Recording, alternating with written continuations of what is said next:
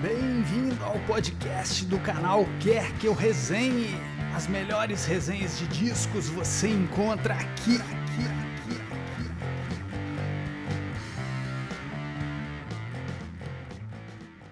aqui. Bom pessoal, André Marques, né, canal Quer Que Eu Resenhe. Eu hoje vou resenhar um disco, novidade, né, que eu adoro, que eu amo, dessa artista aqui maravilhosa chamada Carole King. Comprei biografia tem pouco tempo, né, comprei no estante virtual bem barato, assim. Nem comecei a ler ainda, tô doido para ler. É uma artista fantástica, é, cujo disco mais famoso, perfeito, maravilhoso, é esse que está na minha camisa, chamado Tapestry, lançado é, acho que em abril de 71. Eu já falei sobre o disco da Johnny Mitchell aqui, né, o Blue, né, que também foi lançado em 71. Que ano, né? Que ano maravilhoso para a música. Mas eu não vou falar do Tapestry hoje não. Vou falar sobre o meu disco preferido da Carole King, que também é de 1971, chamado Music. É um disco que foi lançado em dezembro de 71. É, para falar um pouco da, da história da Carole King, né? Carole King, ela, finalzinho da década de 50, início dos anos 60, ela conheceu uma galera é, que, que vivia próximo e trabalhava no edifício na Broadway chamado Brill Building, que é um edifício que desde os anos 30 né, ele abrigava compositores é, profissionais, pessoas, em cada sala do edifício, pessoas compondo, violão, piano, geralmente piano.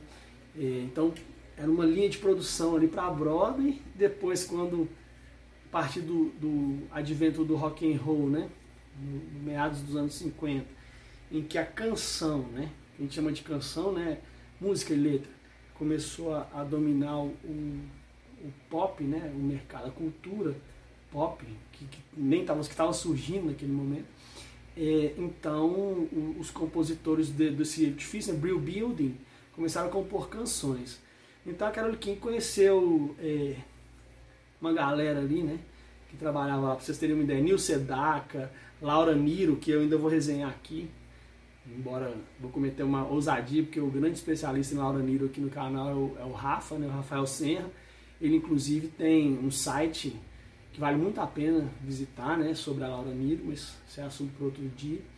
É, Carole King também conheceu o Neil Diamond, conheceu o Burt Bacharach, ou Burt Bacharach, como queiram, que é um grande compositor também, autor de obras-primas, e ela conheceu o, aquele que viria a ser seu primeiro marido, né, o Gary Goffin.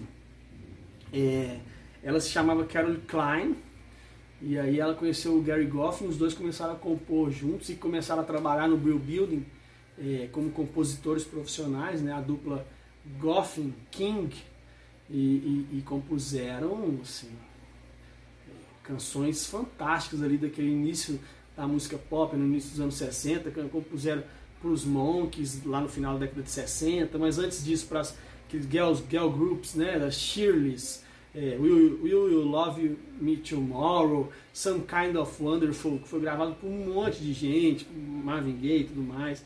É, a música The Locomotion, Up on the Roof, You Make Me Feel Like a Natural Woman que ela fez para Aretha Franklin, inclusive é o nome da autobiografia dela, né?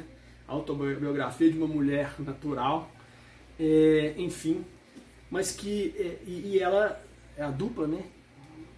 Goffin King tem um, um, um, prêmio, vamos dizer assim, de ser uma das poucas, é, é, dos poucos compositores a serem gravados na discografia oficial dos Beatles, né? Os Beatles gravaram uma composição da dupla no primeiro disco deles, Please Please, me descasso, adoro. Não sei se é meu preferido da primeira fase, bobear é, hein? É, adoro esse disco. E os Beatles gravaram Chains, a música da Carole King e do Gary Goffin. É, logo depois, né, no finalzinho da década de 60, a Carole King separa do Gary Goffin e aí ela começa a se envolver com a galera ali do outro lado né, dos Estados Unidos, já estava em Nova York, né, na Broadway, no Brill Building, e vai para a Califórnia, onde estava começando aquela galera, né, que eu já falei também no, no vídeo sobre a Johnny Mitchell, a galera do, do, da região de Laurel Canyon, né, na Califórnia.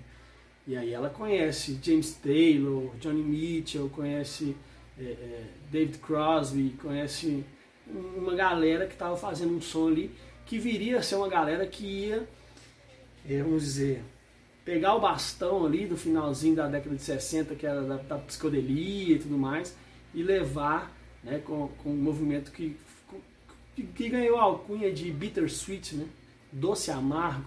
Falei também sobre isso no vídeo sobre a Johnny. É, a galera dos cantores, compositores, songwriters, é, escrevem canções, mas também são intérpretes de suas próprias canções. É, a Carole King então começa a andar nessa, com essa galera, ela grava um primeiro disco, acho que em 1970, mas aí em 71 ela grava no início do ano a obra-prima Tapestry, né? que é, é, o, o, primeiro disco a ganhar o Grammy de disco do ano e de canção do ano, né? feito por uma mulher, né? que até hoje as mulheres são é, na cultura pop, embora esteja mudando ainda bem, mas é, relegadas a, a, segundo plano, infelizmente, né, no mundo da arte.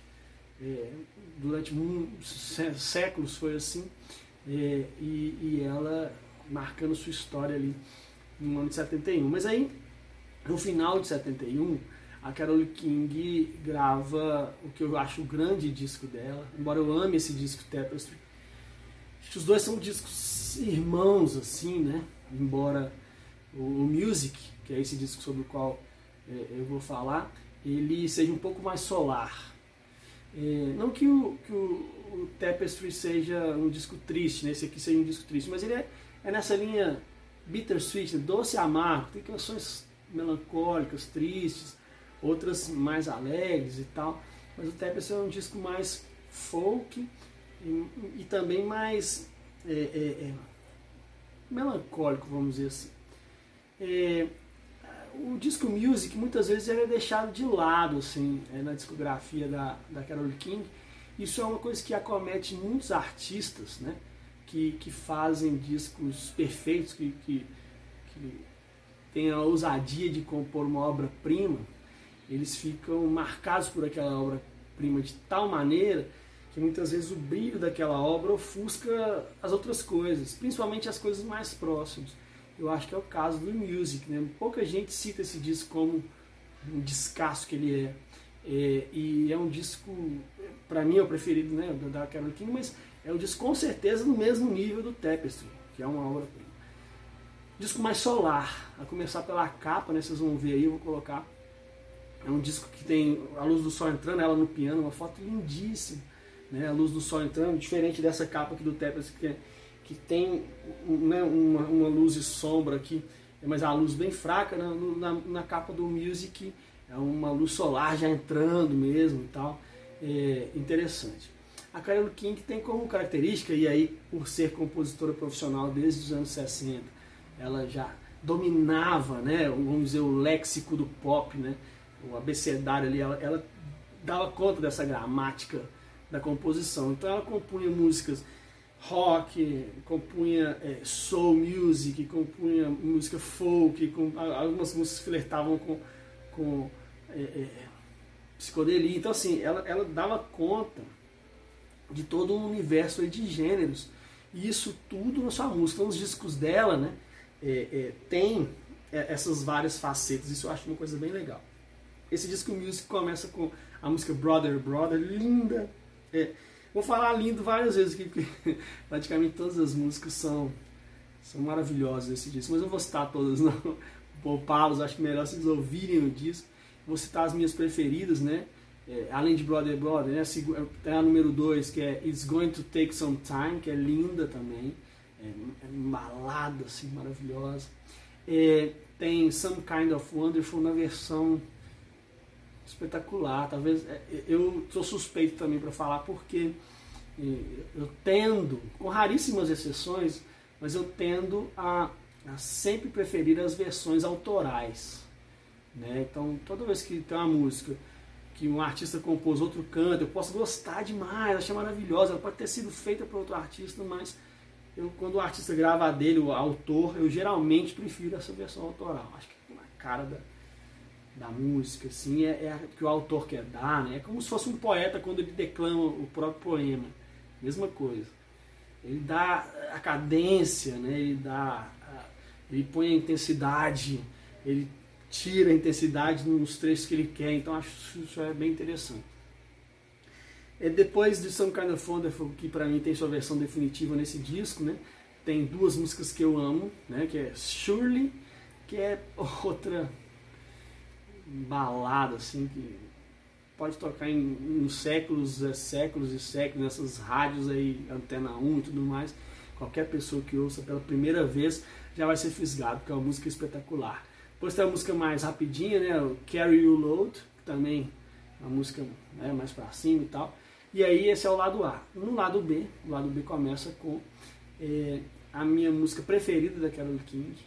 Desde que eu ouvi essa música a primeira vez, foi eu, tive contato com a carreira da Carole King foi no início dos anos 2000, é, 2001 provavelmente, uma coletânea dupla que saiu aqui no Brasil, enfim, né, uma coletânea de gravadora e tal.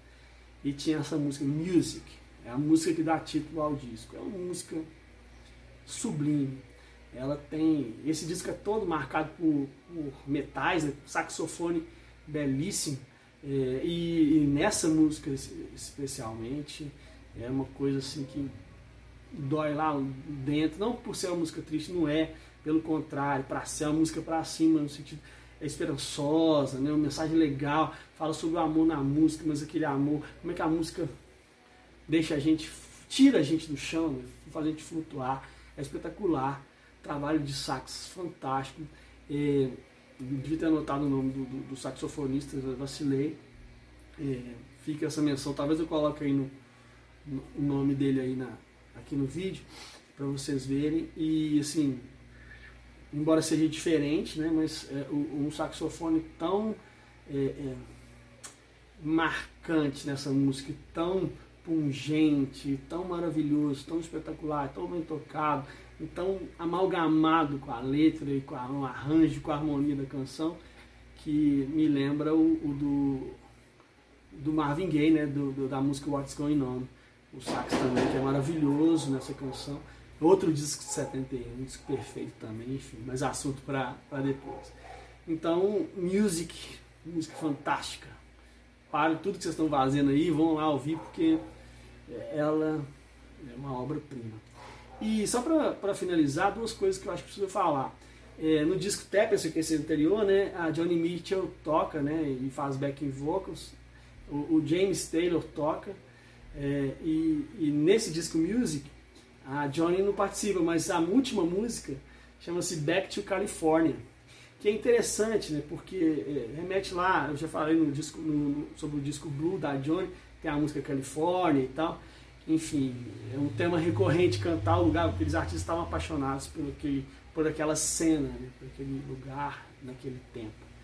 E o James Taylor toca nesse disco também, acho que quatro ou cinco canções no music, é um outro grande artista aí desse período, ok?